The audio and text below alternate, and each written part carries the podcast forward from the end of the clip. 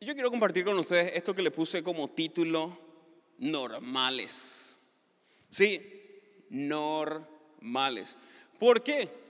¿Te ha pasado que quizás en un punto de tu vida, antes, durante o ahora, te han presentado un evangelio tan difícil de alcanzar que muchas veces pensaste en buscar otra opción?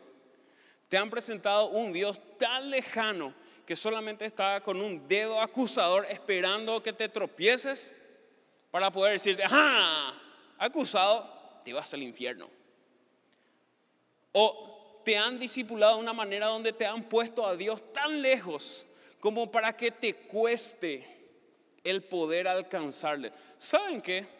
Esta es este pensamiento que se ha instalado en nuestra mente a través de la religiosidad muchas veces ha hecho que nosotros le veamos a un Dios tan lejano, a un Dios tan inalcanzable, o idealizamos personas como algo tan lejano, como algo que nunca voy a poder alcanzarlo. Y por eso mi mente me lleva a decir, ok, tengo que esforzarme demasiado, tengo que pagar alguna culpa, tengo que pagar alguna penitencia para poder alcanzar esto tan espectacular que me regalaron. ¿Te ha pasado? No levantes tu mano. Yo sé que es así. Porque en un punto, quizás en error nos han enseñado a ver a un Dios tan lejano, tan distante, que nos ha hecho retroceder. Yo te digo, no hay nada que nosotros podamos hacer para pagar el regalo que nos dieron. Lo recibimos por gracia. Ni si te crucifican en la cruz no alcanza, porque tenías que haber sido santo y el único fue Él. Todo lo que hemos recibido lo hemos recibido por gracia, pero el pensamiento de religiosidad y este espíritu de religiosidad, porque sí es un espíritu de religiosidad, ha hecho que sea instalada en nuestra mente y en nuestro corazón ese pensamiento que en vez de acercarnos a Dios, nos presentó un Dios súper lejano un Dios súper juez que solamente está esperando que nos equivoquemos. Y sí, Dios es un juez justo, pero no está esperando que nos equivoquemos, está esperando que hagamos lo correcto. Te voy a dar un ejemplo de algo más cercano y quiero que vayas conmigo a Filipenses 3, 13 y 14. Filipenses 3, 13 y 14. Voy a leer esta versión que es la versión NTV. Dice, no, amados hermanos, no lo he logrado. Y este es Pablo, el apóstol Pablo. A mi parecer, el mayor exponente del apostolado. El que más iglesias levantó.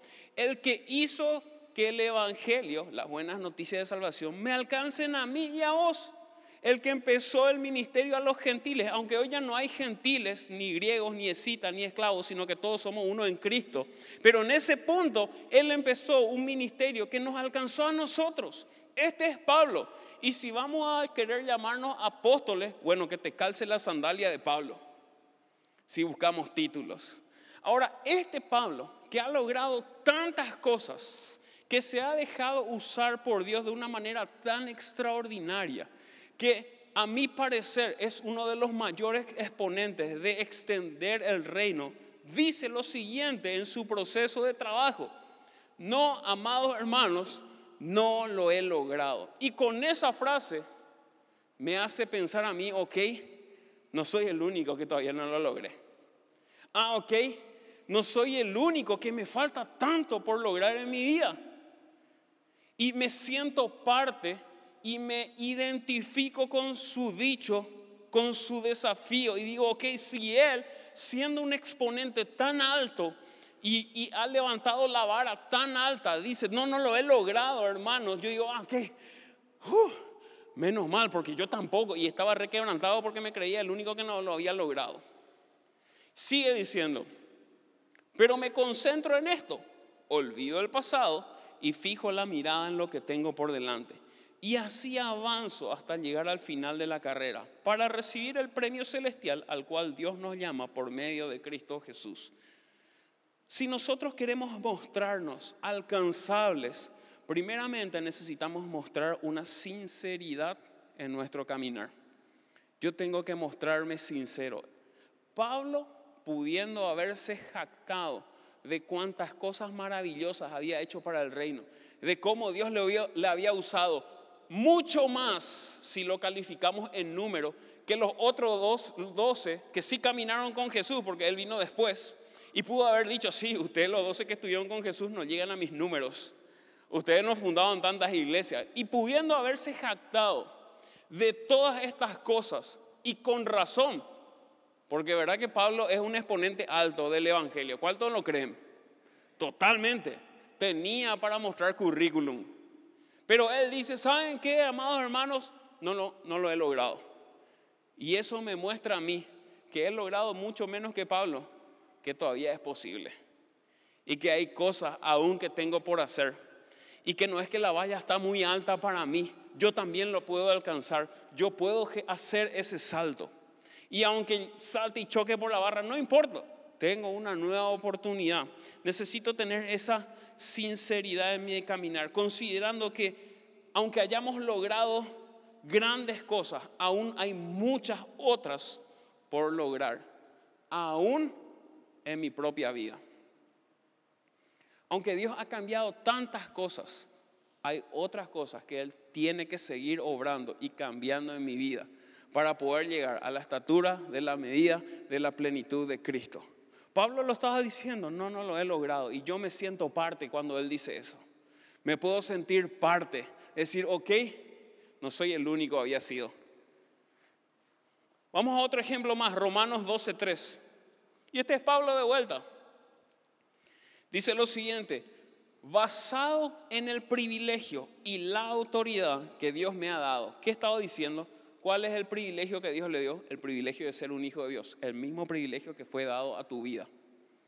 Y no solamente eso, sino que dice también, y en la autoridad, en la autoridad que conlleva el privilegio al cual ha sido llamado.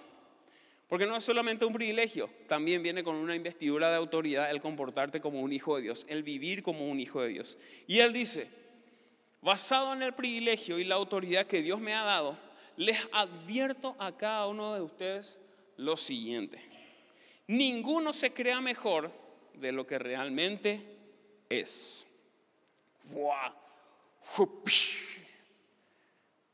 Gente, en mi identidad, le estaba diciendo Pablo, y en la autoridad que también tengo en esta nueva identidad de Hijo de Dios que me fue dada por gracia, yo les recomiendo lo siguiente.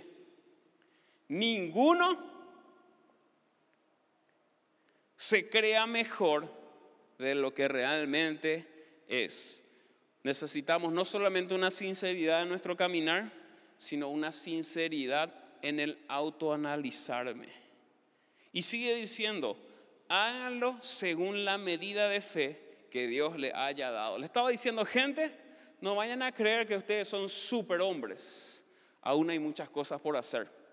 Pero cuando se analicen, también háganlo con la medida de fe que le ha sido dado. Diciendo, aunque hay muchas cosas que corregir, también entiendan y consideren cómo Dios le está viendo a ustedes un producto terminado. Pero no se olviden que todavía no está terminado, aún hay mucho por hacer. Ahora muchas veces nosotros no tenemos, no tomamos esta recomendación y empezamos a juzgarnos nosotros y a juzgar de acuerdo a nuestros ojos humanos. Y le digo, me baja un ratito. Hino. ¿Cuántos discípulos tenés Hino en tu célula? 15. 15 discípulos tiene Hino. Nico, Laura, ¿cuántos ustedes tienen en su célula? 15. No, una competencia. Nada, 15. Mira eso ya. Tiemblan todos, todos miren Oscar, ¿cuántos discípulos tenés en tu célula? Acá porque él también está encañadito. Acá tengo Diez. Diez. ¿Y cuánta gente tenés en Cañadita? Aproximadamente 70. 70. Ah, no, pero Oscar le ganó a Ino y a, y a ustedes dos también, a Nico y a Laura. Y empezamos a calificarnos. Ah, Oscar, pero acá nosotros tenemos más de mil.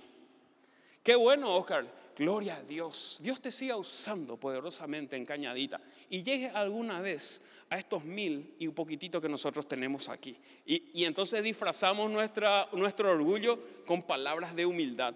Y, vos también, Hino, gloria a Dios. Pronto, seguí orando. Y empezamos a autoanalizarnos, no de esta manera que lo está diciendo, no de esta manera que dice que ninguno se crea mejor de lo que realmente es. Pero saben que yo lo considero de esta manera, no es solamente hacernos de los humildes, no. Eh, mi hermano, pasaba a sentarte aquí adelante, no, no, no, acá atrás nomás yo me voy a sentar. Acá nomás. Eh, la Biblia dice que no te sientas en los primeros lugares. Ahora cuando te llamen sí venís, pero vos sentate en los últimos lugares. Eh, mi hermano, vos no querés participar en esto. No, no, no. A mí me gusta asistir nomás al culto. Y disfrazamos nuestro orgullo con palabras de humildad. No significa tampoco eso. Significa que nosotros seamos sinceros. ¿Cuántos de los que estamos aquí conocemos todo lo que Dios quiere hacer en nuestras vidas y a través de nuestras vidas? Ninguno. Eso quiere decir que todos nosotros estamos lejos aún de alcanzar todo nuestro potencial. ¿Sí o no? Y cuando Él dice, no, ninguno se crea mejor de lo que realmente es, te está diciendo, sabes que en tu mente humana quizás te crees mejor, pero lo que Dios quiere hacer ni le llegaste a los talones, por eso necesitas mirarte según la medida de fe. Y muchas veces ese comportamiento ha hecho que la gente diga, ah, bueno, yo nunca lo voy a llevar a tener 15 discípulos, yo le invito a 5 y viene uno. Y si se nula ese uno ya no viene, nunca voy a poder ser.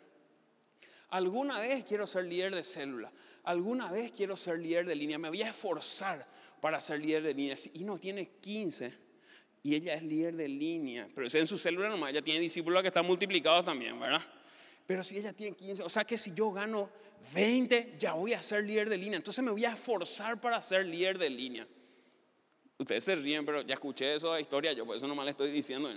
Sí, así es. Y Pablo dice, no, sean sinceros al analizarse.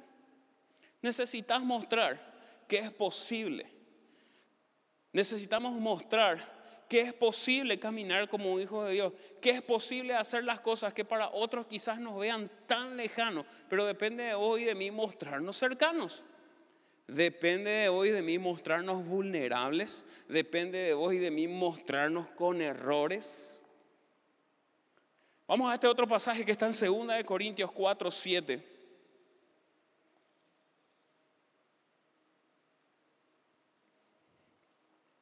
Dice, ahora tenemos esta luz que brilla en nuestro corazón, pero nosotros mismos somos como frágiles vasijas de barro que contienen este gran tesoro. Esto deja bien en claro que nuestro gran poder proviene de Dios y no de nosotros. Y este es Pablo de vuelta hablando. Dice, ¿saben qué gente? Hoy nosotros tenemos este gran poder Hechos 1.8, pero recibiréis poder cuando haya venido sobre vosotros el Espíritu Santo. Y habla de poder, no del hacer, del poder de Dios depositado en tu vida.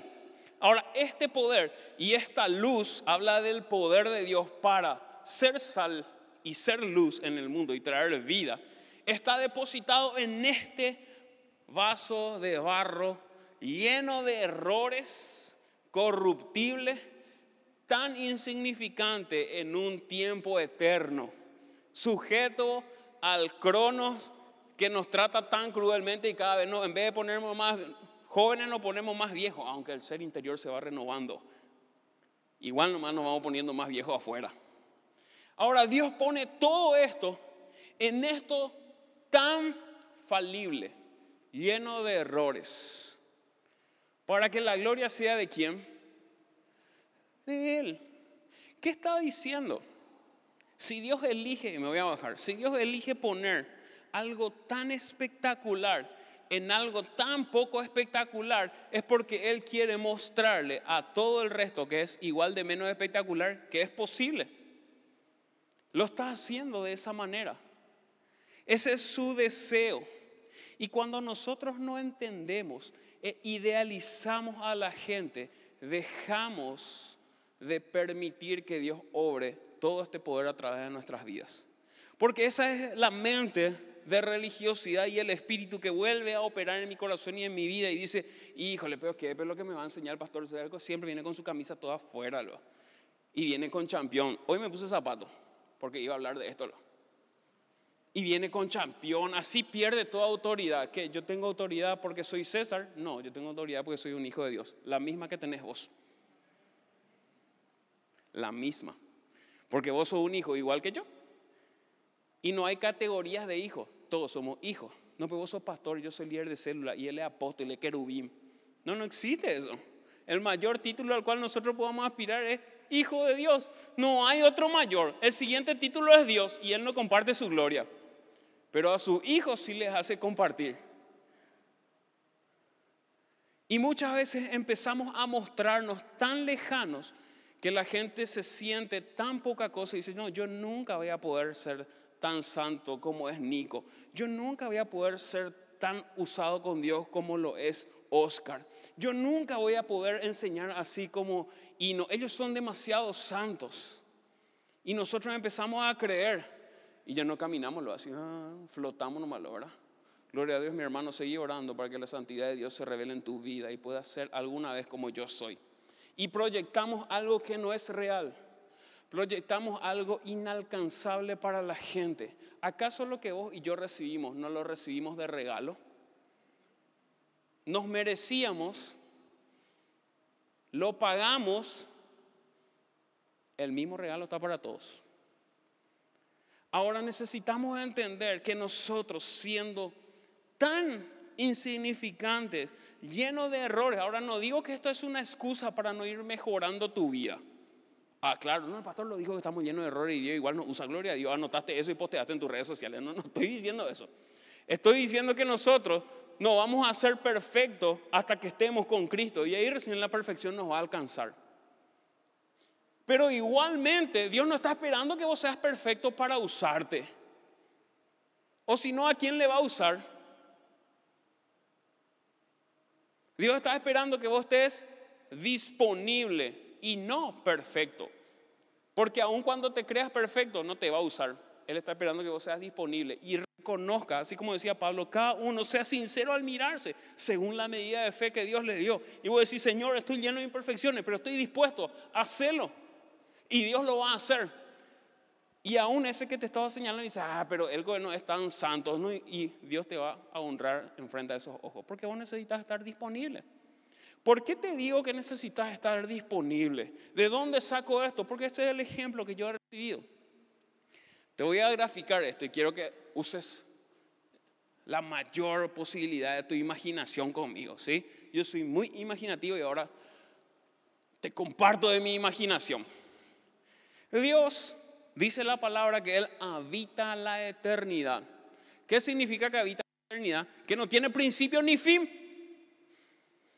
No tiene principio y, ni fin. Dice que Él es el principio y Él es el fin. O sea que igual Él es todo. Y dice que Él es todo en todos y sustenta todo con su palabra. Este es el Dios gigantesco que tenemos, que creó no solamente esta galaxia ni este universo, sino muchísimos otros universos y galaxias que nosotros desconocemos. ¿Cuántos saben que hay muchos otros universos y otras galaxias? ¿Cuántos saben eso? Eso es ciencia y nada por la duda, hermano. Eh. ¿Cuántos saben eso? Ok, este Dios que habita todo, esta, todo este vasto universo y todos los universos paralelos que existen, dice, ¿saben qué? Necesitamos acercarnos a esta galaxia que se llama Vía Láctea. Esa es nuestra galaxia, la Vía Láctea. ¿Saben eso, verdad? Ciencia también, por la duda, no, ¿verdad? Y todo gira en torno al Sol. Y Dios dice, ok, necesitamos acercarnos a esta galaxia, que es minúscula comparando con todas las otras. Pero necesitamos no solamente acercarnos a esta galaxia, sino que necesitamos acercarnos a este planetita que se llama Tierra, que ni siquiera es el más grande de esta galaxia que se llama Vía Láctea. Si lo comparamos con todos los universos, este planeta Tierra llega a ser como esta partícula de polvo que está acá. ¿Lo ven? Tratan de mirar. Yo tampoco no lo veo porque no se ve. Pero sé que hay una partícula de polvo ahí. Así de pequeño en el planeta Tierra. Y inclusive más pequeño que eso. Pero no sé más cómo te puedo graficar de otra manera. Ya te imaginaste ya. Y Dios dice, ¿sabes qué Jesús? Necesitamos llegar a esta partícula de polvo. ¿Y cómo lo vamos a hacer? Y va a tener que irte. Ah, o sea, me voy a hacer Yo que habito la eternidad, que soy el principio y el fin, el alfa y el omega y sustento todo con el poder de mi palabra, me voy a ir a esta partícula de polvo que se llama, ¿cómo era? Tierra. Tierra. Sí, te vas a ir. Y te vas a ir con la motivación correcta porque le amamos. Y Dios se, no quiero decir se comprime, pero se contiene de algo tan gigantesco a algo tan pequeñito como una partícula de polvo. Y viene Jesús. Y no solamente se hace tan comprimido como para entrar en una partícula de polvo, sino que decide hacerse igual en características físicas de los habitantes de esa partícula de polvo que somos vos y yo. No estoy demeritando la tierra, no me gusta mucho esto. Quiero hacerlo gráficamente hablando de tamaños. Y este Jesús, que habita en la eternidad, todopoderoso, se hace tan frágil como vos y como yo. Igual de frágil. Igual de frágil. Y viene y camina en este mundo, el mismo que vos y yo caminamos. Y no viene como una autoridad suprema política, decía, ah, ok, él se va a mostrar iba a decir, vamos a ver todo cómo seguía, achicando, achicando, achicando, achicando, y va a entrar, y qué espectacular, a este le adoramos. No, viene y nace de la misma manera que nosotros nacimos. Y camina de la misma manera que nosotros caminamos. Y viene y se hace siervo. ¿Hablamos de renuncia o no renuncia? Totalmente. Viene, hace siervo y se muestra alcanzable. Porque en ese tiempo, tres años nomás duró su ministerio, y en ese tiempo se sentó en el colectivo al lado de, la gente, y la gente seguramente no sabía que este era el Dios del universo. Y estaba sentado en el colectivo que se iba de Jerusalén a Belén. Si no había colectivo, pero vámonos, era porque no había colectivo nomás. Si era en esta época, sí se iba ahí en el colectivo.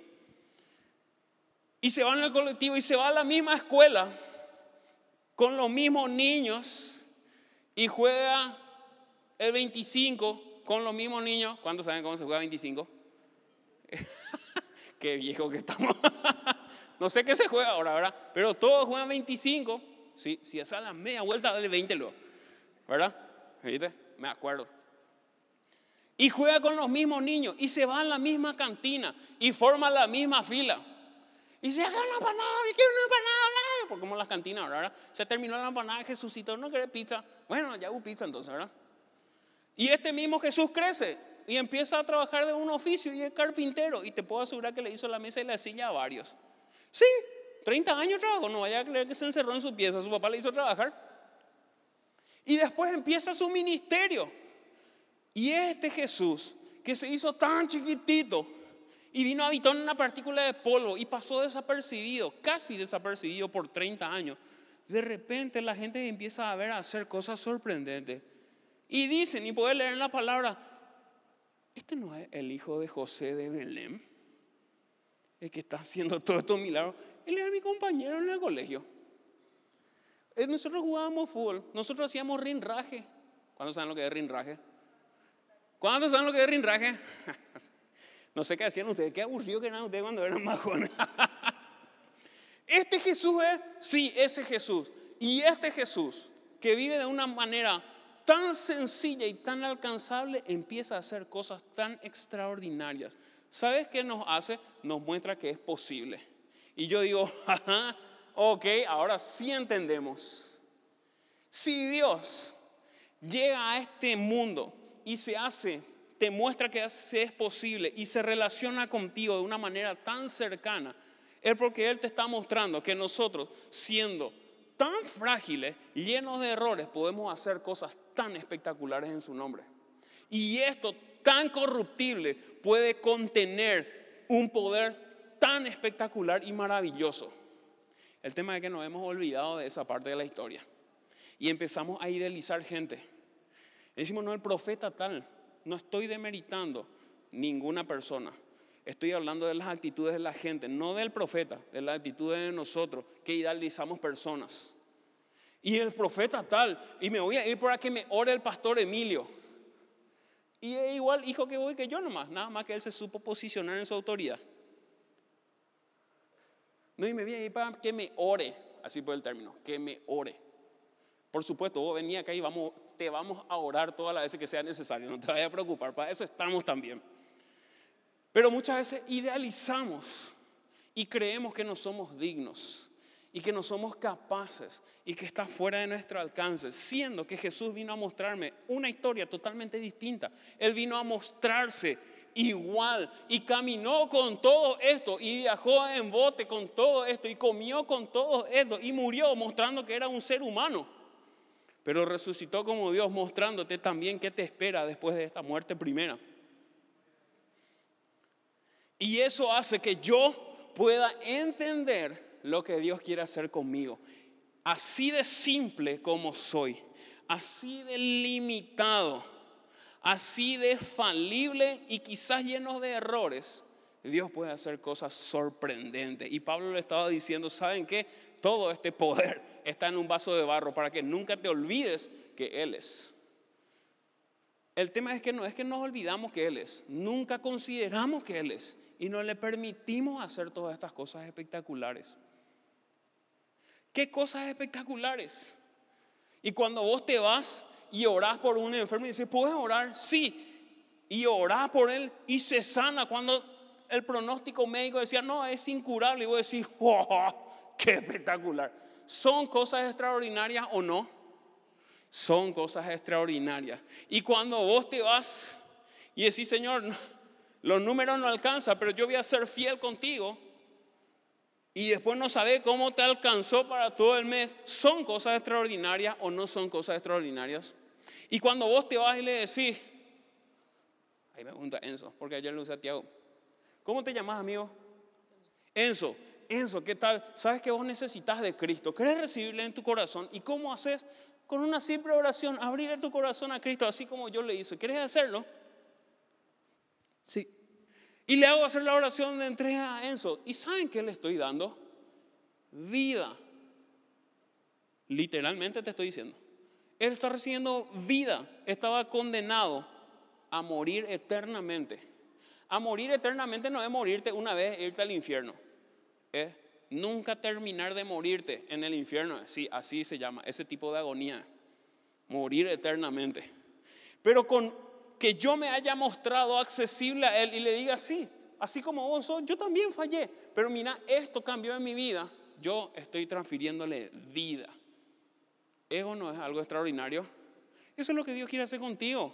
No cuando seas líder de células, no cuando seas líder de línea, no cuando seas pastor o apóstol o el título que quieras. Los títulos están de, de más. Eso, son, eso está a modo de organización humana. Y está muy bien, somos una iglesia organizada, por eso crecemos. No, ya que ahora, no, ya no me voy más a la iglesia porque Dios quiere hacerlo. No, no, no estoy diciendo eso. Estoy diciendo que así simple y falible como somos, Dios quiere usar tu vida. Pero necesitas estar dispuesto. Necesitamos mostrarnos a la gente normales. Algo tan simple como caminar como este Dios del universo por este mundo, de una manera tan humilde, pero contenido un poder tan extraordinario que no se puede explicar. Porque así caminamos los hijos de Dios. O deberíamos. Yo te pido perdón si alguna vez no proyecté eso. Y te pido perdón en nombre de todos los pastores y siervos de Dios que alguna vez quizás te hirieron porque se posicionaron en su mente en una posición superior a lo que hoy y yo estamos. Te pido perdón. Porque muchas, muchas veces este tipo de actitud le ha mostrado a la gente algo tan inalcanzable que nunca voy a poder lograrlo. Y en vez de ganar gente, le hemos alejado porque le hemos mostrado algo imposible. Yo te vengo a mostrar con mi vida que lo que Dios quiere hacer con la tuya es posible. Porque mi vida está lleno de errores, pero Él se va perfeccionando en mí y yo me muestro disponible y Él hace cosas sorprendentes. Pero lo quiere hacer contigo también.